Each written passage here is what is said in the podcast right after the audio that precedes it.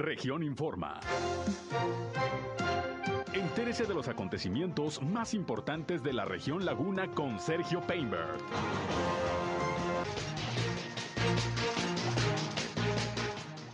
Se registran 38 nuevos casos de COVID-19 en Durango.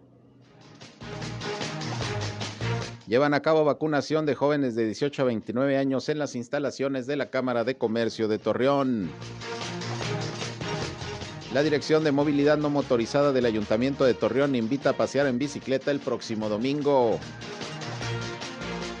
Moreliar todo el día dio a conocer sus actividades del próximo fin de semana. Personas con eh, discapacidad se manifiestan en Gómez Palacio. En rueda de prensa, Canacintra Gómez Palacio anuncia la Expo Industrial y Comercio el próximo mes. Coparmex fija su postura sobre la miscelánea fiscal. Esto es algo de lo más importante, de lo más relevante que le tengo de noticias, de información aquí en esta segunda emisión de Región Informa. Son las 13 horas, una de la tarde con dos minutos de este jueves 28 de octubre del 2021, día por cierto de San Judas Tadeo. Bastantes reliquias el día de hoy en la comarca lagunera, ya platicaremos. Por lo pronto, gracias por acompañarnos, ya estamos listos para informarles. Yo soy Sergio Peinbert, usted ya me conoce y estamos ya transmitiendo en el 103.5 de frecuencia modulada. Región Radio, una estación más del Grupo Región, la Radio Grande de Coahuila. Acompáñenos, quédense con nosotros.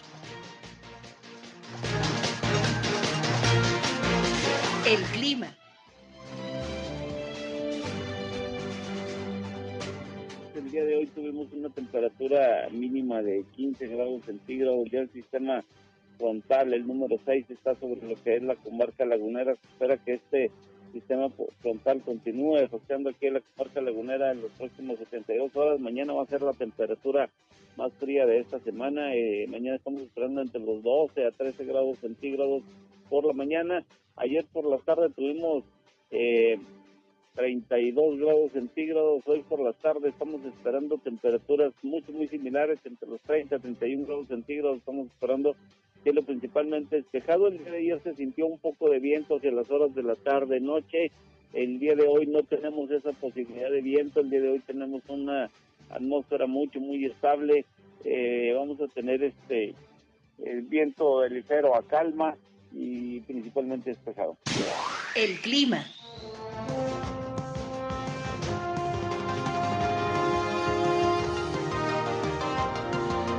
Bien, gracias como todos los días a José Abad Calderón, previsor del tiempo de la Comisión Nacional del Agua, que nos da el reporte diario de las condiciones climatológicas. Una mañana fresca, ahorita ya está haciendo calorcito, pero bueno, ya va bajando el termómetro poco a poco a medida que avanza el otoño aquí en la comarca lagunera. Gracias por acompañarnos. Les recuerdo que no queremos solo que nos escuchen, sino también que entren en contacto con este espacio. Ya saben que estamos eh, dispuestos a atenderles. Si tienen algún reporte, sobre todo hay algún problema en su comunidad, en su calle, en su colonia, en su ejido, eh, queremos ser un enlace entre ustedes y las autoridades para que estos problemas se den a conocer y sobre todo se puedan resolver.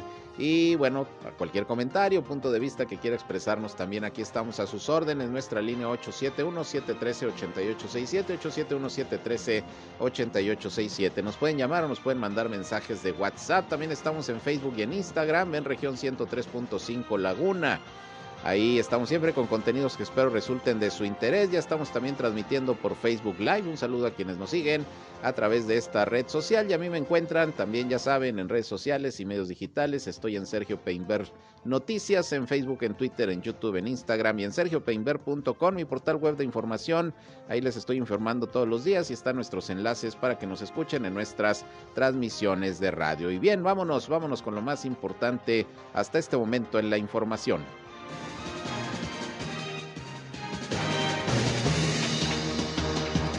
Bien, y hoy hubo una rueda de prensa en las instalaciones de la Cámara Nacional de Desarrolladores de Vivienda, la Canadevi, aquí en la ciudad de Torreón, y tengo a su presidente en la línea telefónica, quien además es vocero del grupo empresarial de La Laguna, Jesús de la Garza, para que nos platique la información que se dio a conocer el día de hoy. ¿Cómo estás, Jesús? Gracias por contestar la llamada. Muy buenas tardes. ¿Cómo estás? Buenas tardes, Sergio. Saludo a todo tu auditorio. Platícanos, ¿qué informó hoy la Canadevi, el organismo que tú presides? Hoy tuvimos una reunión de consejo donde tuvimos como invitado especial al arquitecto Sergio Mier Campos, que viene siendo el director de catastro y del registro público de la propiedad en el estado de Coahuila.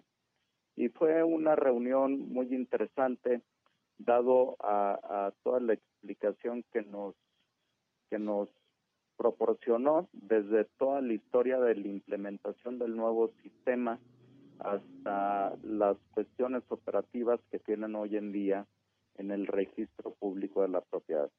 Hizo mención que, hoy hoy en día en este último mes traen un promedio entre 500 a 600 trámites diarios eh, en, Torreón, mismos que, derivan en, varios tipos de trámites. Cabe mencionar que uno de los trámites que es más demandado es el certificado de libertad de gravamen, mismo que en promedio ya andan en entre cuatro y siete días en promedio para entregarlo. Entonces son, son datos buenos dado a, la problemática que tuvieron en la implementación del sistema y luego en la reorganización o la reingeniería operativa que iba a tener el mismo sistema aquí en el registro público de la propiedad en Torreón. Eso es, eh, y vaya que pues en el caso de ustedes por su actividad es muy importante la agilidad eh, y las facilidades que se puedan hacer para todos estos trámites, ¿no? Sí, eh, al final del día somos proveedor y cliente del mismo registro público, este, y para nosotros es muy importante.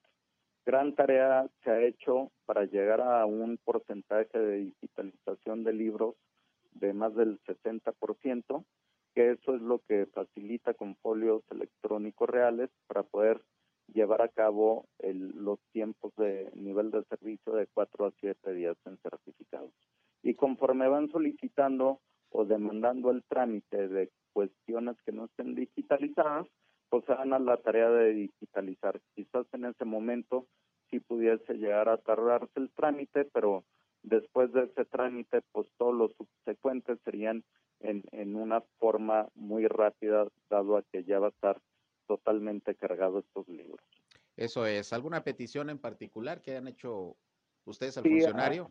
acordamos con ellos llevar capacitaciones continuas en, en la fase de usuarios general para el uso del sistema y trámites telemáticos en los cuales este se va a abrir tanto para a los agremiados de Canadevi como para gente que, tenga la necesidad o la inquietud o quisiera aprender de estos sistemas para ver cómo los consulta o cómo puede ejecutar estos trámites.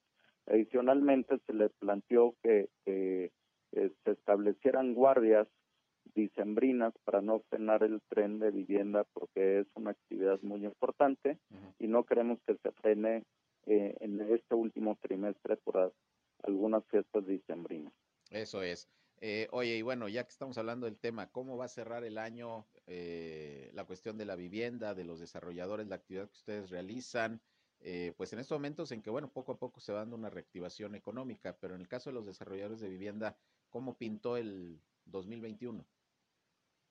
fue un año complicado donde, donde intervino varios factores, por ejemplo, el, el cambio del sistema TEMIS, para la precalificación de, de los acreditados. También podemos mencionar que también afectó eh, el tema de la incorporación o, o desincorporación del outsourcing, donde hubo cierto movimiento de personal a sus centros de trabajo donde físicamente opera. Entonces, este tipo de movimientos desfasa un poquito la, las precalificaciones o, el mercado potencial que pudiese llegar a, poder celebrar un crédito hipotecario y, vemos con buenos ojos dado a que esa estabilización se va a dar en este último trimestre. Entonces, creemos que puede ser algo alentador para tener un buen cierre.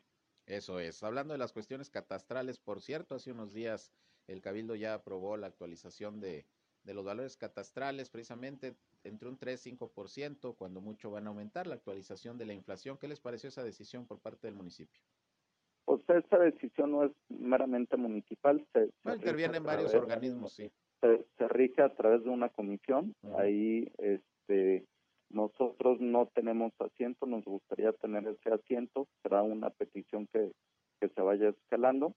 Este, y, y yo creo que, que si se rige a través de un porcentaje del 3 al, al, al 4 o 5%, pues va pegado al, a un tema inflacionario o a un valor de, actualización de, de dado a, a, lo que viene el siguiente año de, de tema inflacionario. ¿no? Entonces, no, no lo vemos este, tan mal. Habrá que revisarlo ya en lo particular, a ver cuáles suben más y cuáles menos, y, y, dado a que la notan, normalmente dan el, el valor promedio, ¿no? Claro, pues muy bien, vamos a estar pendientes, ojalá que de parte del área de catastro del Estado en este caso se respondan a las peticiones que ustedes hicieron y que pues poco a poco se van agilizando los trámites en todas estas oficinas importantes, sobre todo para el tema del el movimiento de la vivienda que hay aquí en la comarca lagunera y en particular en Torreón. ¿Algo que quieras agregar, Jesús?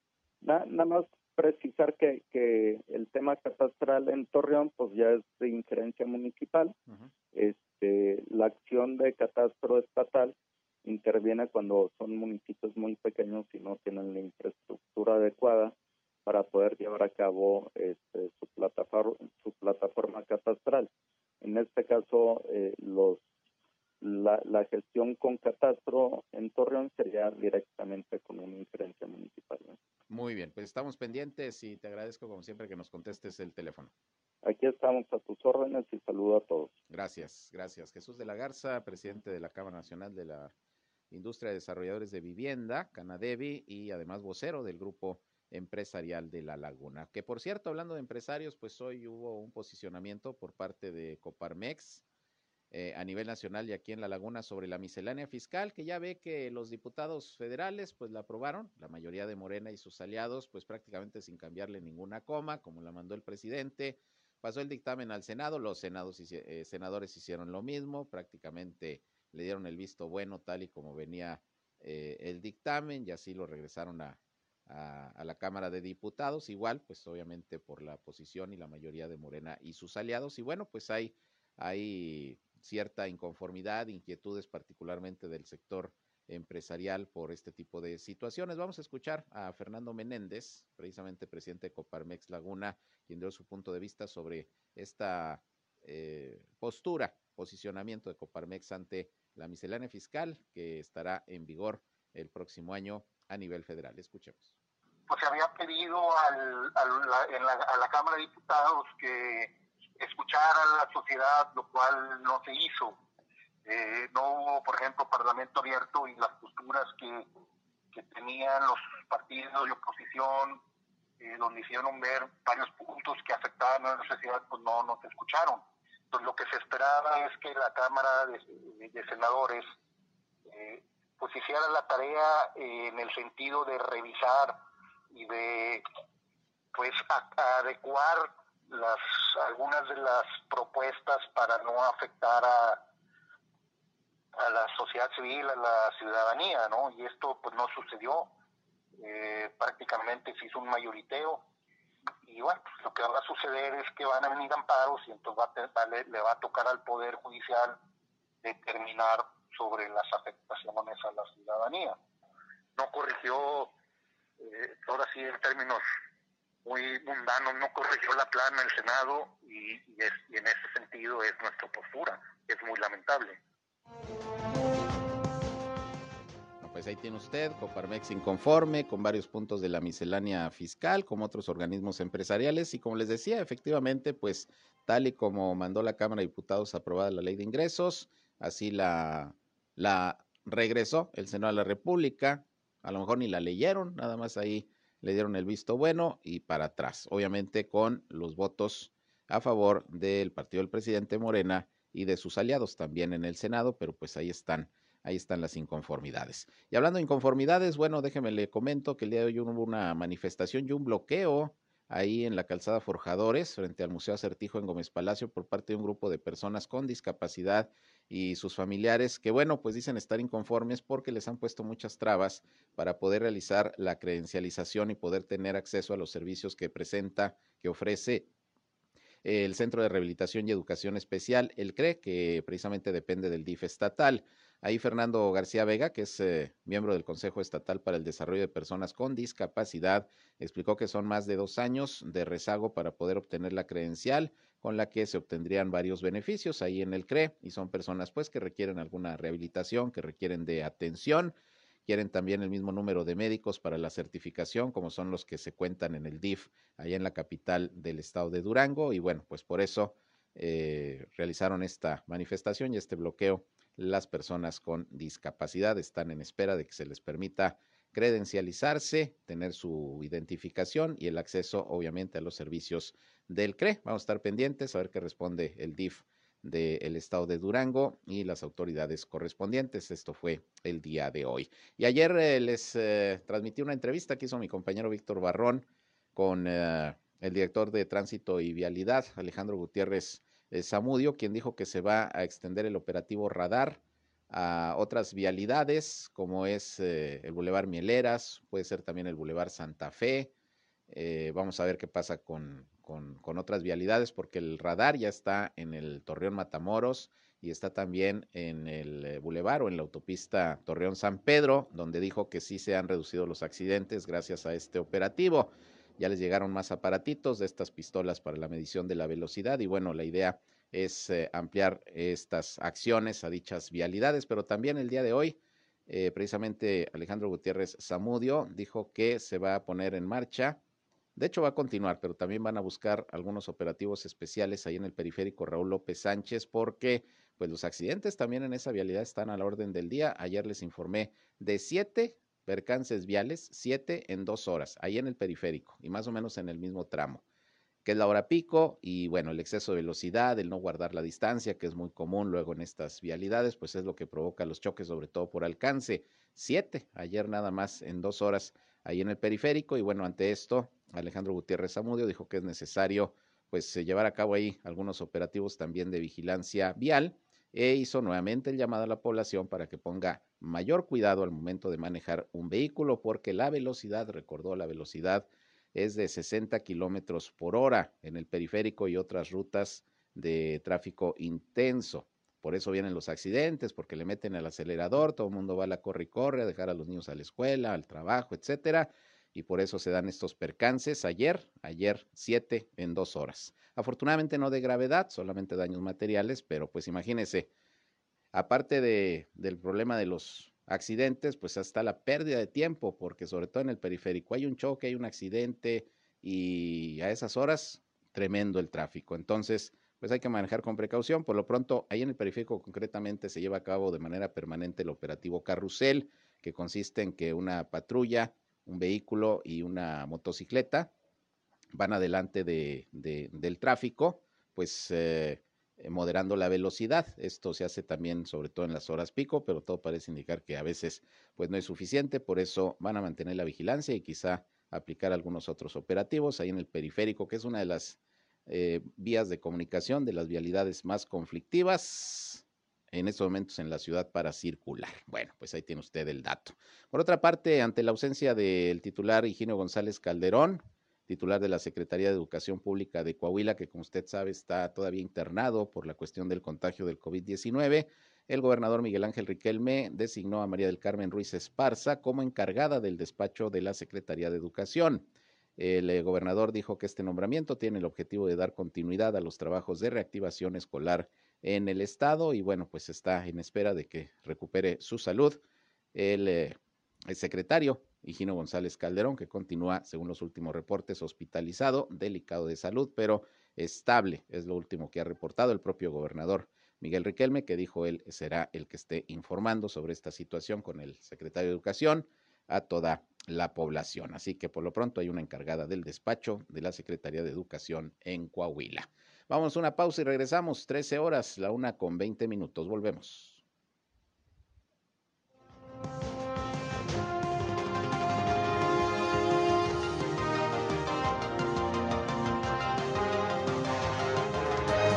Región Informa.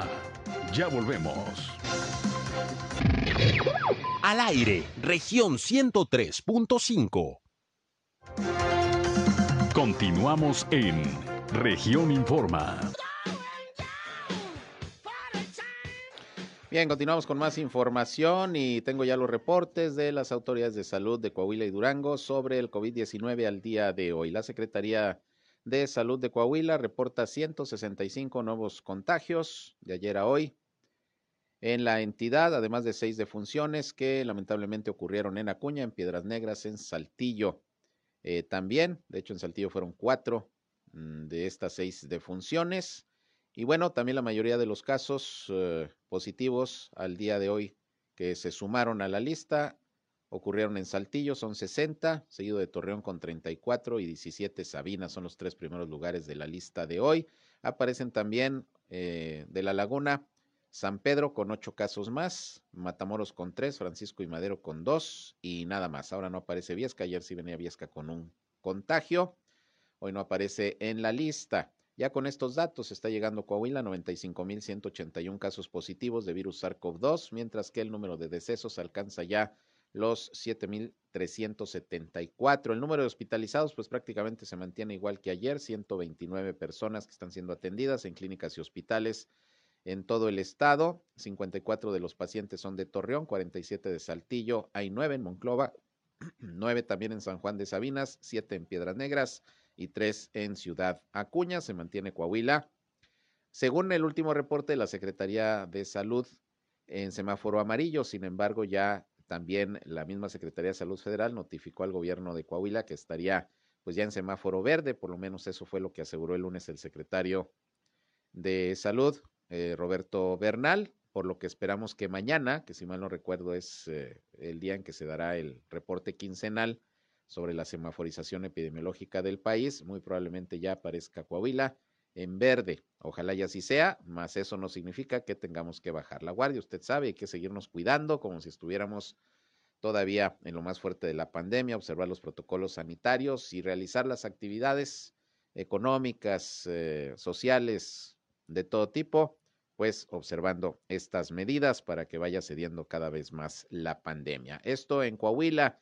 Tengo los datos también del estado de Durango. Esta mañana se emitió el eh, comunicado correspondiente. Durango está reportando 38 casos nada más positivos de ayer a hoy. Lamentablemente también cuatro defunciones.